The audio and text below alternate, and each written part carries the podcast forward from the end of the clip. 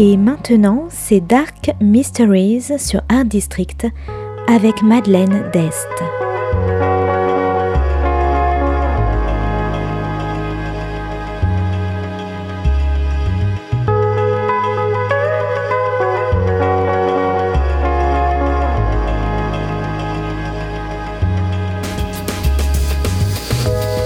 Welcome to Dark Mysteries, a book review show devoted to crime, mysteries, thrillers, and the dark side of human nature.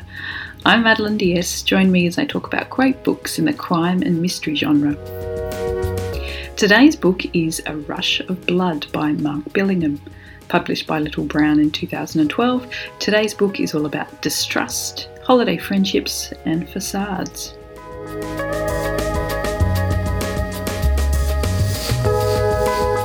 Three British couples meet around a pool at a holiday resort in Florida. They group together, enjoying the sunshine and holiday atmosphere, going out for drinks and dinners and outings as a group.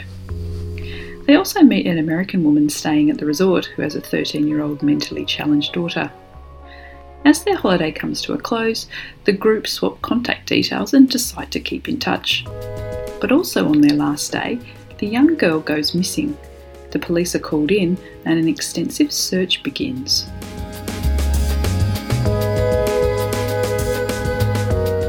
Back in the UK, the group get in touch and begin a series of dinner parties. But as is often the case, holiday friendships are not the same when you return to normal life. The dinner parties are fraught, and without the Florida sunshine, tensions run high.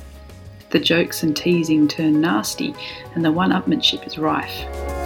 They hear news from Florida that the girl's body was found in the mangroves, but there's been no arrest.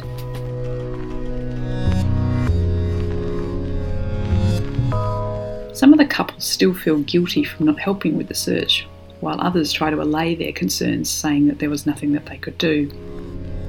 Meanwhile, the Florida police get in touch with Scotland Yard, and an eager trainee detective constable, Jenny Quinlan, is given the task to interview the three couples again Keen to make an impression, Quinlan goes far beyond her instructions, but finds discrepancies in the statements of the three couples. Some of them have lied, and others have gaping holes in their explanation. And then a second girl goes missing, but this time in the UK, and the victim is also a 13 year old girl with learning difficulties. Suddenly, Quinlan's thorough interviews become even more important.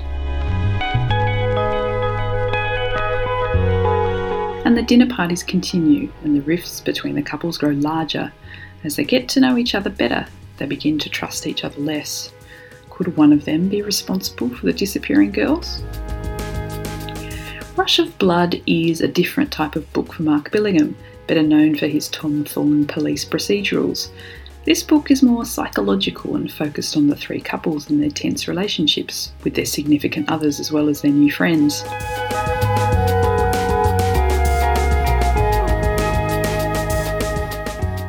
Six, Angie seems to be the only one who is exactly what you expect. Her husband Barry is on a knife's edge, bitter about his access to his own child and his problems with his brother. Marina, the actress, appears to be acting as much in real life as on the stage. Dave is quietly superior and morbidly curious. The swaggering Ed is loud and obnoxious, and his wife, Sue, is not as weak as she appears. And as we get to know the characters better, we hear most of the characters have their own story to tell about children.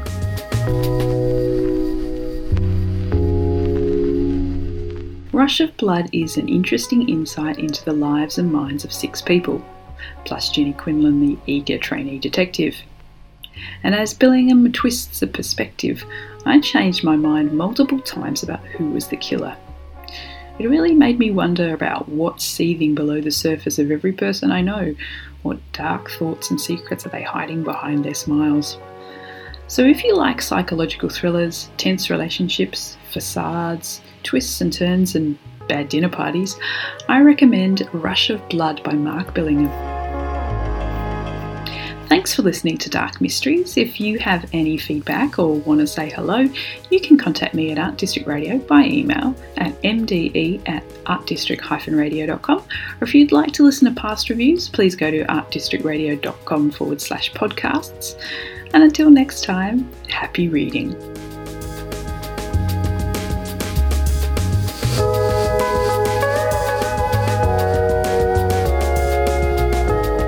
C'était Dark Mysteries sur Art District, la chronique en anglais de Madeleine Dest qui nous vient directement d'Australie.